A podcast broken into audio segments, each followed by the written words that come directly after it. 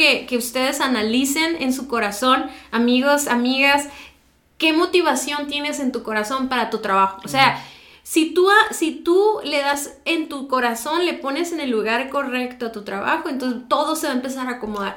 todo empieza con la motivación. ¿Por qué estoy haciendo eso? Porque, esto... como decía el pasaje, decía, ¿para quién hago esto? ¿Para quién lo estoy haciendo? Lo estás haciendo para ti, lo estás haciendo para tu familia, lo estás haciendo para la sociedad.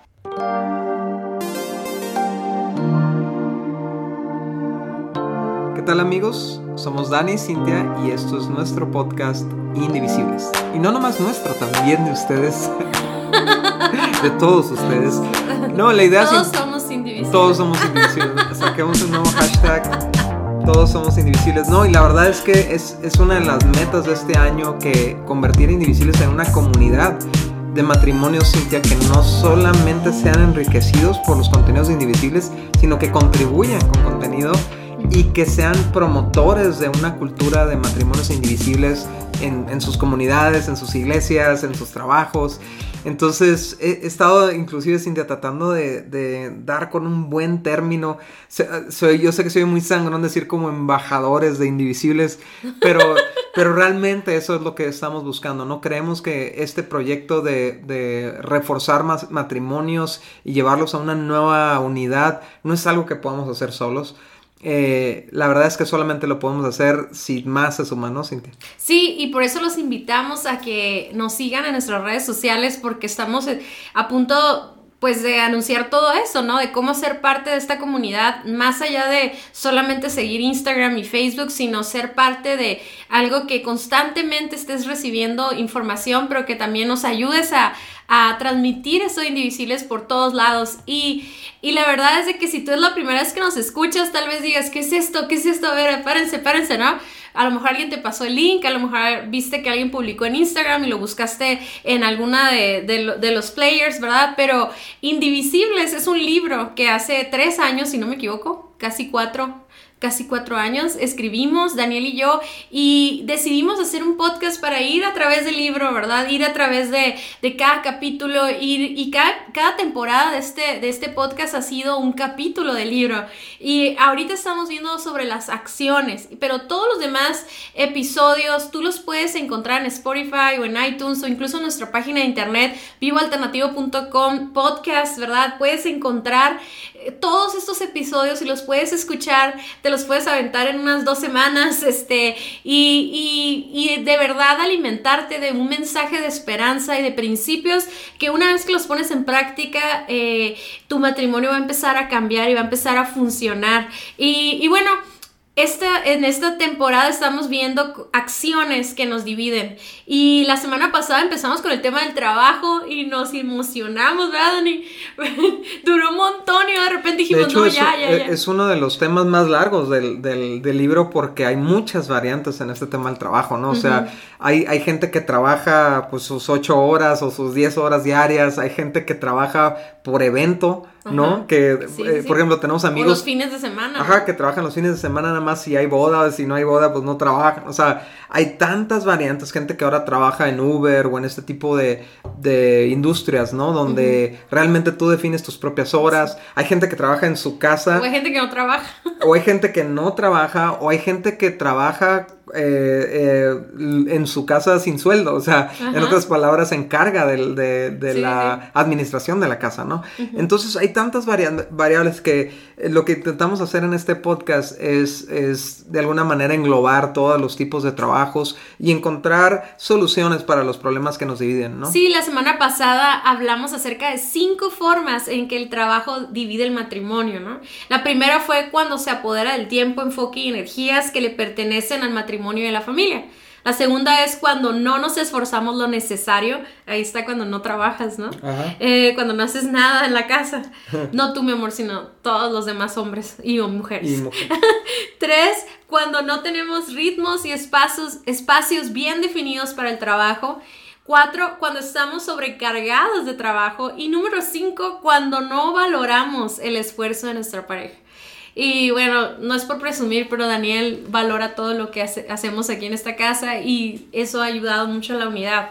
Y también creo que yo valoro mucho lo que tú haces, ¿no? Sí. Entonces, hoy vamos a ver ¿cómo evitamos que el trabajo nos divida? O sea, la semana pasada ya observamos cuáles son las acciones acerca del trabajo, ¿verdad? Eh, que, que, tal vez está trayendo discusiones, heridas en el corazón, malentendidos, este, injusticias, sobrecarga en uno del otro, o sea, todo eso está trayendo palabras de división, actitudes y como decía ahorita, rencores, eh, una frustraciones, insatisfacción y tal vez ya tu matrimonio esté herido por eso, ¿no? Ya está lastimado, se ha lastimado a tu esposa, tu esposo, su orgullo, su, su corazón está lastimado y entonces ahora vamos a aprender cómo evitamos eso, porque definitivamente no podemos dejar de trabajar. Ya dijimos la semana pasada, el trabajo es una bendición, es algo bueno, ¿no? Y es, importantísimo mencionar eso, Cintia, porque eh, inclusive, o sea, hay, hay personas en esta generación que lo ven como una maldición el trabajo. He escuchado chavos que me dicen, yo me quiero retirar a los 30. Y yo pienso, ¿y qué vas a hacer tu vida de provecho, no? O sea, eh, sí, vas, puedes viajar y puedes hacer muchas cosas, pero la verdad es que el trabajo dignifica a las personas. O sea, eh, y no, la verdad es que no fuimos creados para sanganear, para holgazanear, para vivirnos las de vacaciones. Llegas a un hastío, llegas a un aburrimiento. En, en, cambio, el trabajo mantiene tu mente activa, ¿no? Le pasa a los, a los, a los adultos mayores que se retiran que en cuanto se retiran y dejan de trabajar empiezan a degradarse, o sea, mentalmente, físicamente, y es porque el trabajo nos mantiene vivos, activos, ¿no?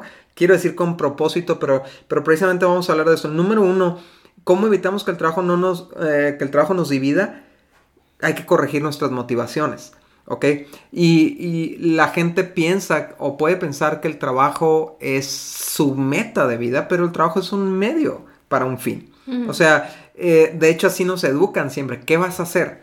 No, pues yo voy a ser doctor, yo voy a ser ingeniero, yo voy a ser maestro, yo voy a hacer esto, el otro. Pero realmente eso no es lo que eres, eso lo vas a hacer una temporada de tu vida.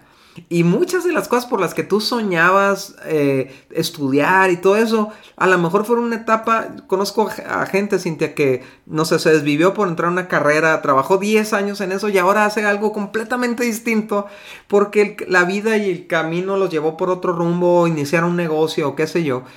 Y ellos pensaban que el propósito de su vida era ser doctores o ser ingenieros o ser lo que sea, ¿no? La verdad es que el trabajo no es un medio, el trabajo no nos da identidad. No somos, hay, veces que nos pregunta la gente, ¿y tú qué eres? Y, nos contestamos, es que soy ingeniero, soy psicólogo, y, si no tienes una carrera te, te medio asustas de qué contestar. Pero eso no eres tú. Entonces, dejar que, o, buscar el, eh, trabajar para encontrar identidad va a ser un problema. Te vas a desvivir por eso. o buscar trabajar para encontrar plenitud para sentirte una persona llena, una persona satisfecha. El trabajo no es para eso. Qué bueno que disfrutes el trabajo. Pero va a haber ocasiones en que el trabajo no va a ser agradable. De hecho, Dios se lo dijo a Adán, o sea, vas a trabajar con el sudor de tu frente y vas a sembrar trigo, pero vas a cosechar espinas. O sea, va a haber dolor implicado en el trabajo porque el trabajo no es para satisfacer nuestra necesidad de plenitud. Es para satisfacer nuestras necesidades económicas, ¿no es cierto? Sí, y yo veo también a muchas mujeres, siempre doy ejemplos de mujeres, mm, sobre todo porque yo soy mujer y me puedo ubicar, ¿no? Claro. Y que trabajamos con la motivación del reconocimiento, ¿no? Y más que el reconocimiento de casa o de tus hijos o de tu esposo, el reconocimiento de la sociedad como que le tuvieras que probar a alguien algo, pues, ¿no? Y, y, pones en Facebook y compartes tus logros y todas sus vacaciones y esto, pero no, pero no compartes, ¿verdad? Lo, difícil que ha sido sostener tu matrimonio desde que aceptaste ese trabajo, ¿no? Y yo creo que le pasa igual a los hombres, ¿no? El reconocimiento, buscar el trabajo por un reconocimiento que no recibes en casa, ¿no? Sí buscándolo y, que eso ya lo vimos en el tema de infidelidad, ¿no? Que es lo que abre la puerta para que muchos matrimonios vivan y experimenten infidelidad cuando una persona externa sí reconoce tu trabajo, ¿no? Entonces, esa es una motivación incorrecta. Otra es para sostener un estilo de vida que no nos corresponde, o sea, vamos a trabajar para lograr traer esos dos carros del año y comprar el carro a tu hija y salir de vacaciones y, tus tarjetas de crédito para poder pagar las tarjetas, pero nunca le bajas, pues nunca, nunca terminas y eres esclavo de tu trabajo porque no lo puedes dejar. ¿Sí me explico? Y no solamente no lo puedes dejar, sino que tienes que trabajar horas extras y tienen que trabajar los dos horas extras y a los niños que los cuide quién sabe quién porque eh, hay que trabajar para sostener ese estilo de vida, ¿no? ¿Y de, dónde sacamos esas ideas? O sea, ¿de dónde sacamos que tenemos que vivir de cierta manera? Pues son expectativas sociales, son a lo mejor tienes amigos recién casados que están que a lo mejor les va bien económicamente, tienen otros trabajos o, heredaron una empresa o qué sé yo, y tú quieres estar al nivel de ellos cuando no es el nivel que te, que te corresponde en este momento de tu vida o de tu pareja, ¿no? Muchas personas lo, lo pueden creer, esta forma de pensar, ¿no? El no querer, el no querer cumplir las expectativas sociales o familiares o los amigos, todo pueden pensar que es mediocridad o pueden pensar que, ah, es que te estás conformando con menos. No, simplemente es acepto la etapa en la que estoy en este momento y ese es el punto número dos. No me quiero brincar, yo quiero que, que ustedes analicen en su corazón, amigos, amigas, qué motivación tienes en tu corazón para tu trabajo. O sea, si tú, si tú le das en tu corazón, le pones en el lugar correcto a tu trabajo, entonces todo se va a empezar a acomodar. todo empieza con la motivación. ¿Por qué estoy haciendo eso? Porque, esto... como decía el pasaje, decía, ¿para quién hago esto? ¿Para quién lo estoy haciendo? Lo estás haciendo para ti, lo estás haciendo para tu familia, lo estás haciendo para la sociedad, no para quién estás haciendo. Claro, y pues, incluso para ti mismo, o sea, porque también hay un egoísmo y un egocentrismo que hay que cuidar mucho, ¿no? Pero se hace muy importante que juntos busquemos la motivación de nuestro corazón porque eso, eso va a determinar todo lo demás, todo lo que le digas sí, a lo que le dices no, a lo que puedes esperar, a lo que puedes comprar a crédito, a lo que no puedes comprar, o sea, todas tus decisiones están muy bañadas, por así decirlo, eh, eh, de, de, tus motivaciones, ¿no? Fíjate también cómo aplica esto de las motivaciones, Cintia, al no trabajar, ¿no? Al, al caso que estamos viendo ahorita, por ejemplo, de hombres que que no están trabajando porque no encuentran un trabajo que les dé plenitud, ¿no? Y estoy haciendo una seña de entre comillas que no pueden ver lo que nos están escuchando, ¿no? Pero entonces están buscando el trabajo que les, o sea, el que siempre soñaron. Dream job, el dream job, o sea, se imaginan esta oficina de Google ahí jugando voleibol, ahí con, o sea, eh, no todos van a tener esos trabajos y tu casa necesita que tú trabajes. Entonces ponte a trabajar en lo que haya. Eh, o sea, y, a veces implica cambiar tus estándares, cambiar tus expectativas. No, para, no significa que no tengas dignidad, no te vas a ir a, un trabajo que te humillen o que te exploten o cosas así. Se trata de que tienes que cambiar tu, tu idea de para qué trabajas. ¿Se me explico? No es para ser feliz, el trabajo no es para darte felicidad, el trabajo es para cumplir el propósito de darle recursos a tu familia para vivir su propósito. Así es, así es. Y eh, yo creo que ahí para trabajar en esto necesitamos trabajar en nuestra identidad, en nuestro valor y en el propósito de nuestras vidas. Si eso no está bien definido en nuestro corazón, entonces el trabajo es la fuente de ese valor y de esa identidad. Entonces para poder, para poder ajustar las motivaciones hay que trabajar a fondo. Y es una fuente falsa, Cintia, porque ¿qué pasa cuando tienes 25 años construyendo una carrera o levantando una empresa y de repente todo se cae, te despiden y contratan a uno 20 años más joven con nuevos conocimientos y nueva tecnología, o tu empresa se va a la bancarrota por un cambio en la industria como lo acabamos de ver ahorita, y todo por lo que trabajaste desapareció.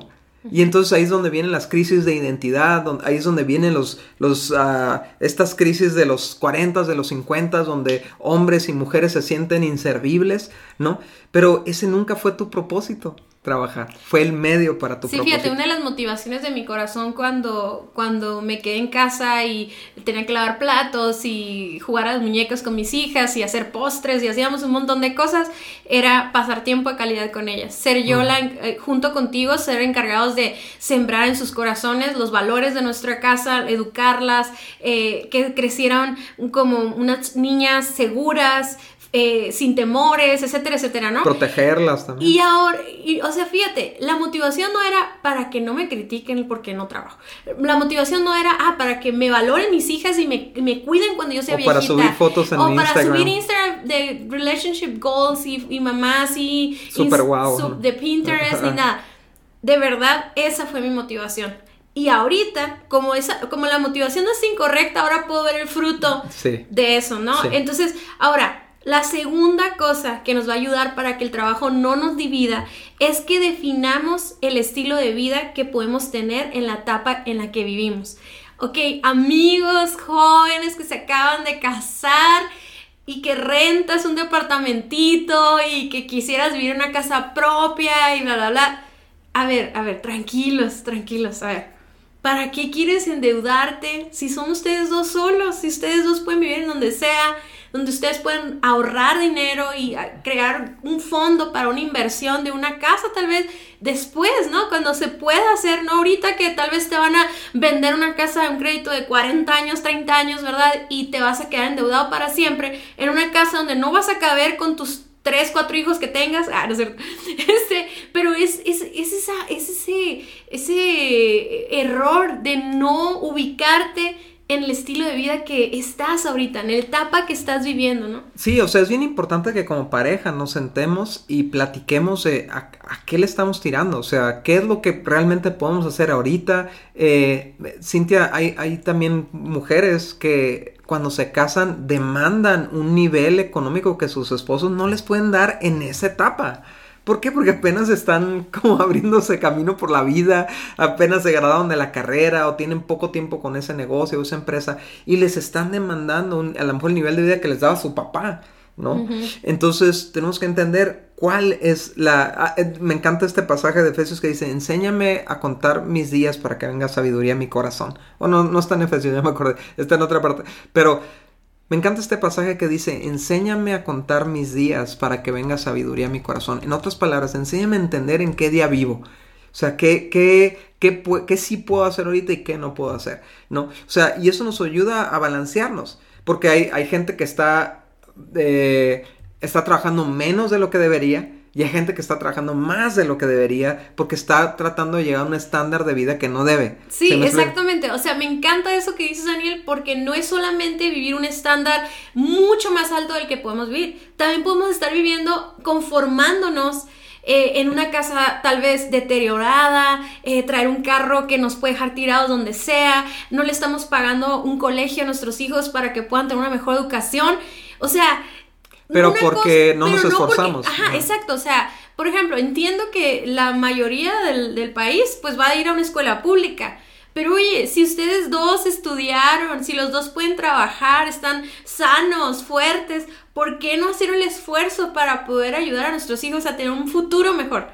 Pero ese es el conformismo, pero luego está lo otro en vivir una irrealidad. O sea, aplica perfectamente a los dos. Y me encanta porque cuando el matrimonio lo tiene bien definido, la familia lo tiene bien definido. A mí me encanta que mis hijas saben cuál es el estilo de vida que nosotros decidimos tener. O sea, nadie, o sea, no, no lo determina nuestros amigos, no lo determina nuestra familia, no lo determina eh, en la colonia en la que vivimos o en la ciudad en que vivimos. Nosotros como esposos hemos encontrado un llamado, una, una definición del estilo de vida, eh, eh, cuánto vamos a ganar, cuánto estamos dispuestos a trabajar, cuánto le vamos a servir a Dios, en nuestro caso, ¿no? Sí. Entonces, eh, eso va a requerir esfuerzos, va a requerir eh, mejor administración, pero eso nos ha ayudado a vivir la etapa en la que estamos viviendo, ¿no? y, todo, todo se resume, Cintia, ¿a qué le damos prioridad? Entonces me encantó ese rato que tú mencionaste cómo cuando nacieron las niñas, la prioridad era eh, esos cinco años, ¿no? O sea, formarlas,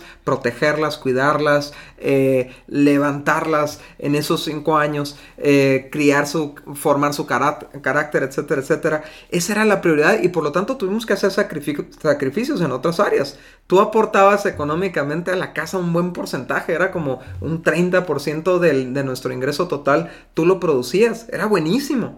Y tuvimos que hacer un recorte en, nuestras, en nuestro estilo de vida para que tú te pudieras salir de trabajar. De hecho, el, como ese plan ya era lo que vislumbrábamos desde antes, yo procuré siempre que mi, sueldo fuera el que sostenía las necesidades básicas de la casa. Pero con tu sueldo eh, logramos pagar un gancho de una casa, logramos comprar muebles y quién sabe cuántas cosas hicimos. Y cuando dejaste de trabajar fue un corte y ya no podíamos contar con eso, pero era prioridad para nosotros eso. O sea, le dimos más valor a que nuestras hijas contaran contigo mientras yo no estaba en casa que a tener una tele grande o tener, ¿sí me explico? Sí, y algo muy importante para los que nos escuchan que tienen adolescentes, muchas mujeres o esposos también piensan, no, pues es que nuestros hijos ya están grandes porque tienen 12 años, ya no me necesitan. 14 años, 16 años, amigos, no caigan en ese error no, no porque los primeros años de su vida hayan sido fundamentales, no significa que no te sigan necesitando. Claro. O sea, yo me doy cuenta, yo, yo necesito tener una relación con mis hijas. Sí. Y sabes una cosa, cuando no tienes una relación es cuando empiezas a...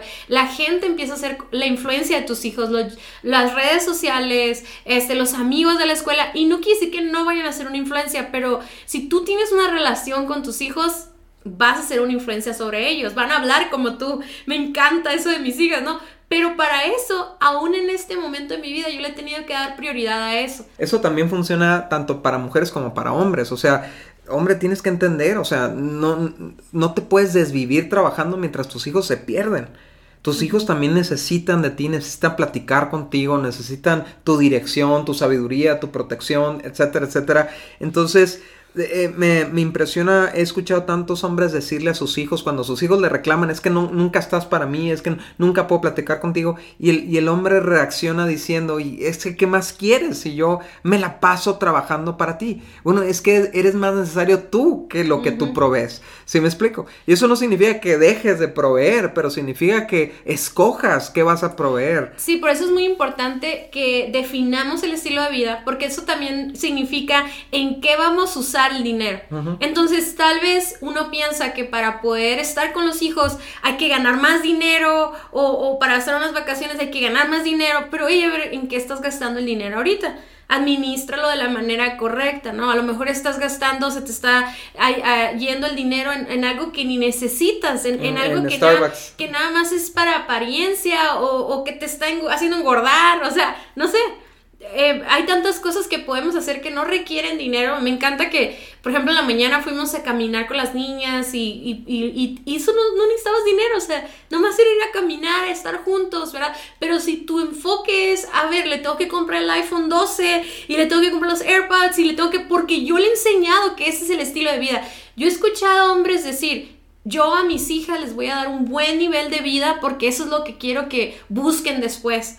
Y escúchame, tal vez eso le va a arruinar la vida toda, toda su vida. Las va a hacer unas personas que no agradecen, que no trabajan, que no se esfuerzan, o sea... y, que, y que nadie les va a dar gusto. Exacto, y que tal vez un hombre en un futuro no va a tener los recursos que tú tienes ahorita a los cuarenta y tantos años, ¿verdad? Un joven de veintitantos años no va a tener para poder suplir la demanda que tú has acostumbrado a tus hijos, ¿no? Entonces, ah, me encanta que cuando yo era chica, la verdad, teníamos muy pocos recursos, pero cuando lograba algo, o sea, cuando lograba juntar dinero para unos tenis, o sea, me acuerdo mi primer billete de 500 pesos que gané y todo eso, bueno, me estoy saliendo de tema, ¿no? Pero es así importante decir eso. Para mí era algo tan importante y me enseñó a trabajar y me enseñó a esforzarme. Y muchos papás, por que tus hijos no les falte, ¿verdad? Porque son tus trofeos. O sea, son, andan tus hijos caminando y son tus trofeos porque van a fulanito colegio, porque traen estos tenis, porque traen el iPhone y todo. Pero en realidad te estás perdiendo de sus años, no tienes una relación con ellos, tanto las mamás les pasa lo mismo, ¿verdad? Y, fíjense, hace rato dijimos, tanto puedes estar conformándote con algo que, que va muy abajo, ¿verdad? O sea, que, que estás de una manera mediocre, el- el- escogiendo un estilo de vida que está... Por pues, debajo mal- de tus capacidades. de tus capacidades, ajá, o muy exagerado, porque también yo decía el ejemplo de la escuela pública o de meterlos a un colegio y eso, ¿no? Pero también hay muchos esposos que tienen a sus hijos en colegios que están carísimos y no los puedes pagar. Y pudieras estar pagando un colegio más económico, pero aparte el hecho de que tus hijos vayan en ese colegio los pone, los expone a una demanda de, de más dinero y más dinero. Entonces, tienes que escoger escoger el estilo de vida, definir el estilo de vida, quiere decir en qué vamos a usar el dinero. Vamos a platicarlo, vamos a administrarlo. También es cuánto podemos generar con nuestra capacidad disponibilidad actual sin descuidar lo esencial, ¿verdad? ¿Cuántas horas podemos trabajar? Daniel y yo, yo creo que eso lo hemos tratado de, de administrar y nunca está totalmente balanceado, siempre está como Sí, es una calibración constante, constante, ¿no?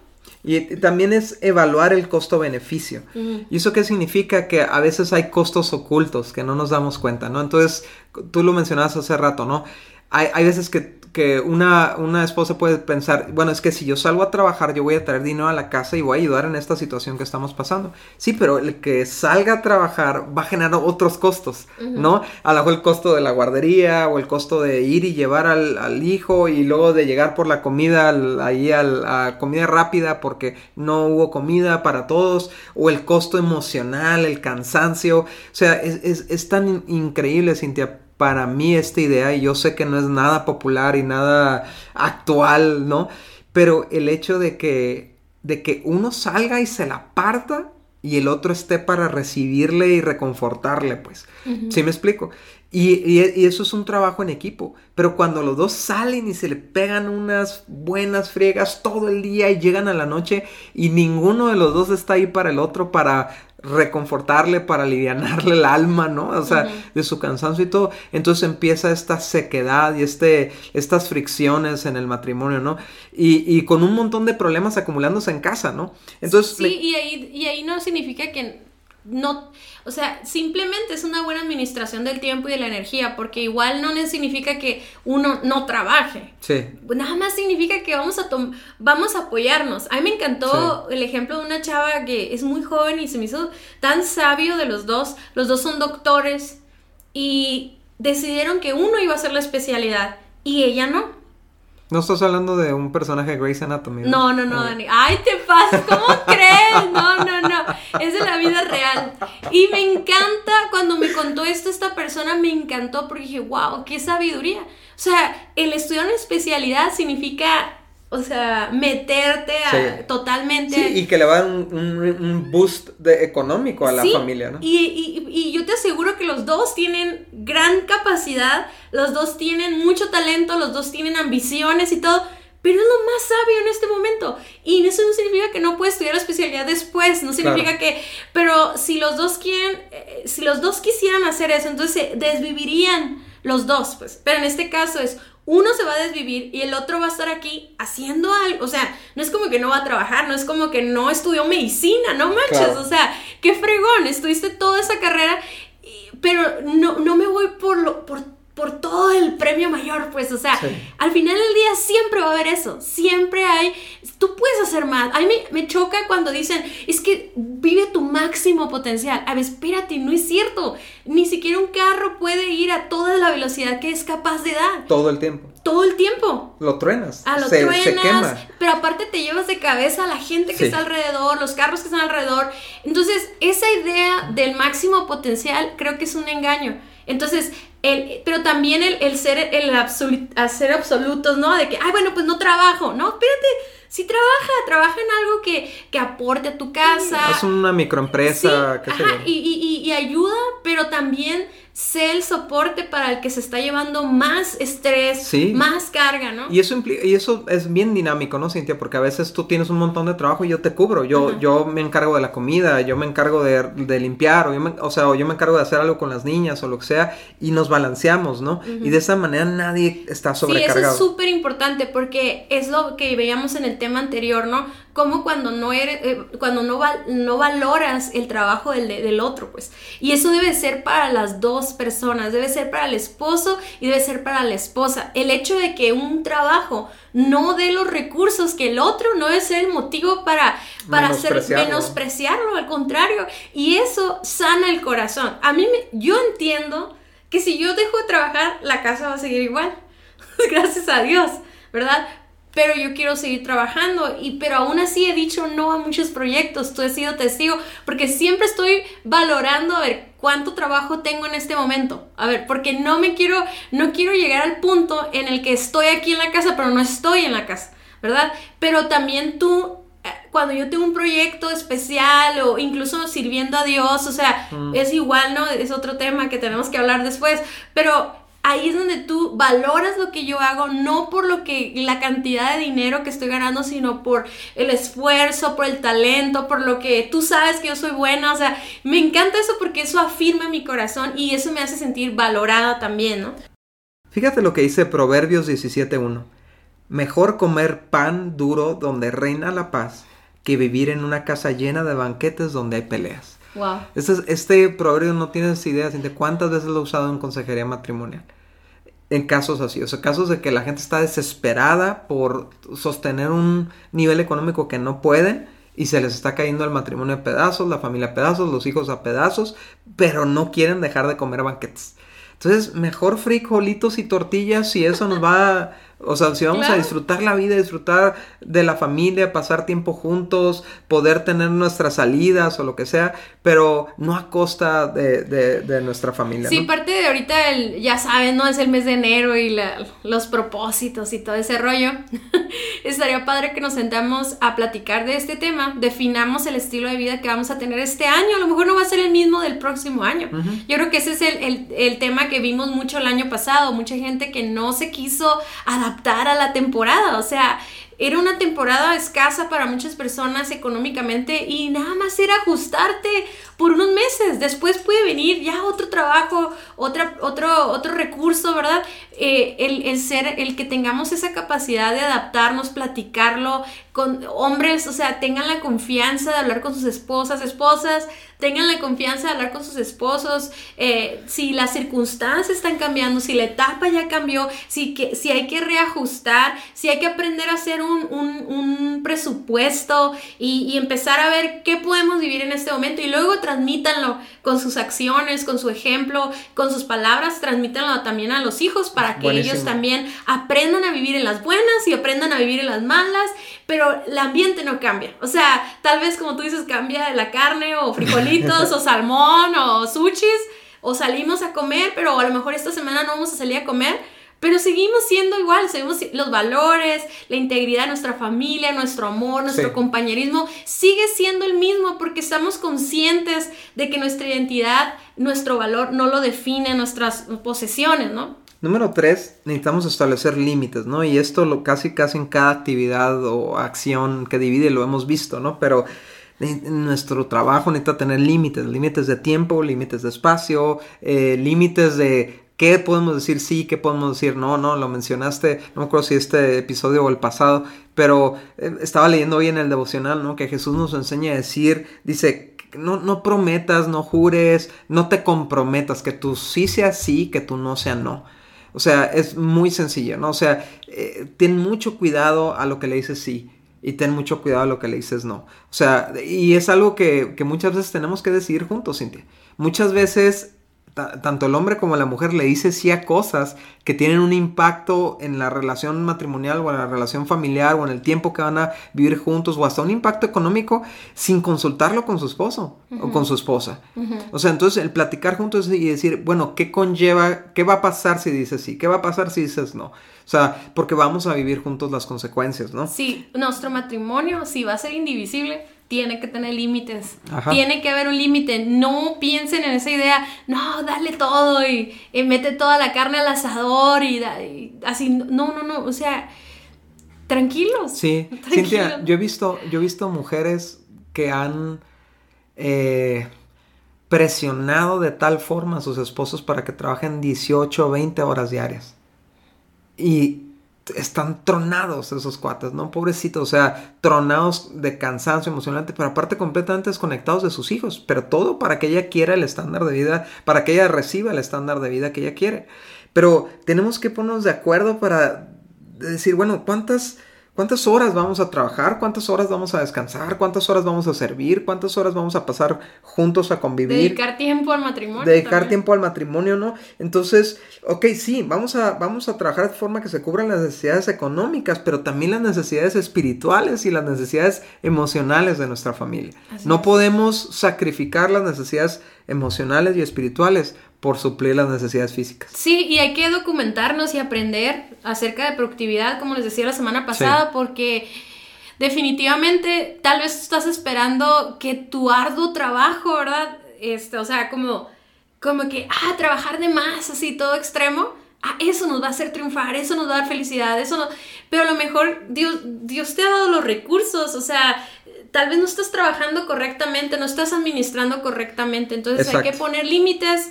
Y número cuatro es agradezcamos o agradecemos los esfuerzos siendo cuidadosos con lo producido.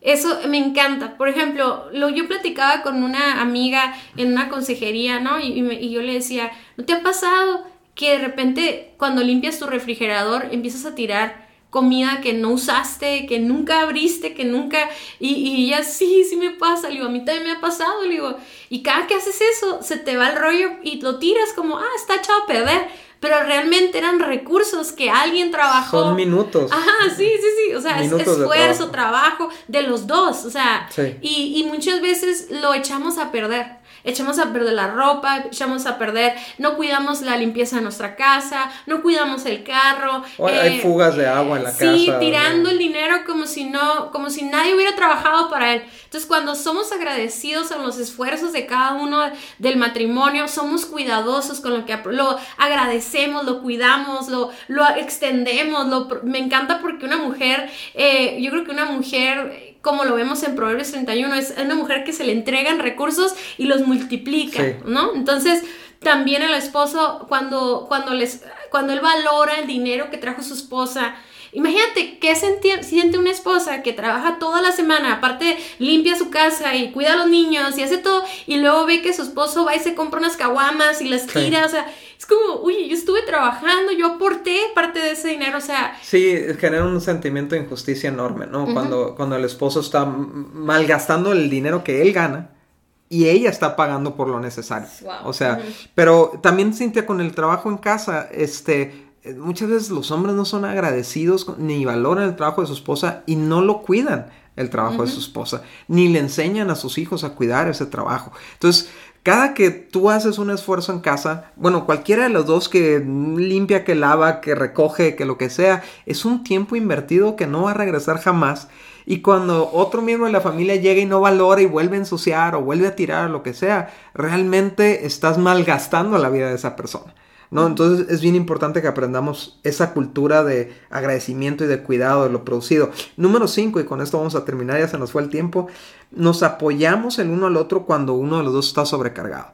O sea, y, bueno, es, es, tan importante esto porque los dos, si es, bien fácil pasar a la sobrecarga, ¿no? O sea, es importante que los dos llevemos una carga balanceada, o sea, tanto el hombre como la mujer lleven más o menos la misma proporción de carga, ya sea que sea producción económica, ya sea que sea ayudar en casa, ya sea, o sea, tenemos que balancearlo. Si tal vez, por ejemplo, el, hombre está trabajando 10 horas diarias, ¿no? Para, para producir económicamente para la casa y la, y la, mujer está trabajando 8 horas en casa, pues el hombre, digo, a lo mejor la mujer puede ayudarle un poco al hombre en algo, o el hombre está trabajando 6 horas diarias y la mujer está trabajando 10 en casa, pues el hombre, échale, échale ganas, ¿no? o si ella está, o sea, si me explico? o sea, podemos, hay una lista de cosas que hacer y tenemos que repartirnos las equitativamente porque estamos juntos en esto. Entonces me encanta este pasaje, lo hemos usado en otras ocasiones, pero creo que es muy útil. Dice en Gálatas 6:2 dice, "Ayúdense a llevar los unos las cargas de los otros y obedezcan de esta manera la ley de Cristo." Y esta es la definición de cónyuge, ¿no? Que comparten un yugo. ¿Qué hace el yugo? Conecta toda la carga y la reparte equitativamente entre los dos animales, ¿no? En el caso del yugo de los bueyes, ¿no? Pero en el caso del matrimonio es, juntos vamos a jalar con esto. Ninguno se debería sentir más cargado que el otro. Exacto. Ninguno debería estar cargando al otro, jalándolo. Deberíamos ir juntos, ¿no? Exactamente. Independientemente que sea trabajo en casa o trabajo allá afuera o la empresa o el negocio, tenemos que estar ayudándonos el uno al otro para siempre estar jalando para Sí, cuando tengas una semana difícil, ya sea en casa o en el trabajo, comunícalo, comunícalo con tu pareja, dile, ¿sabes qué? Esta semana es fin de mes. Necesito tu apoyo. Necesito tu apoyo, necesito que tú recojas a los niños. Este, me sentí súper mal porque el otro día tú me pediste apoyo en algo, pero eso de plano no lo puedo hacer, que era llevar al peluche. Mi perro. Pero me encanta cuando sí puedo hacerlo, cuando sí te digo que sí, porque me imagino que es un alivio saber que cuentas conmigo, ¿no? Entonces, la mayoría de las cosas digo que sí, nada más que esa dije que no y me sentí tan mal, pero yo creo que necesitamos platicarlo porque es muy diferente la actitud cuando sabes que es una semana difícil a pensar esto siempre y así va a durar toda la vida. Te empiezas a enojar y empiezas con actitudes a decir lo que no puedes decir en palabras y yo creo que debemos de tener la madurez para aprender a hablar las cosas. Muchas gracias por haber escuchado nuestro podcast. Para nosotros es muy importante escuchar tus comentarios. Síguenos a través de nuestras redes sociales en Somos Indivisibles en Instagram y Facebook también puedes ver todos nuestros contenidos adicionales en nuestra página vivoalternativo.com. Si este podcast fue de ayuda para ti, te invitamos a que lo compartas con otros matrimonios. Hasta la próxima.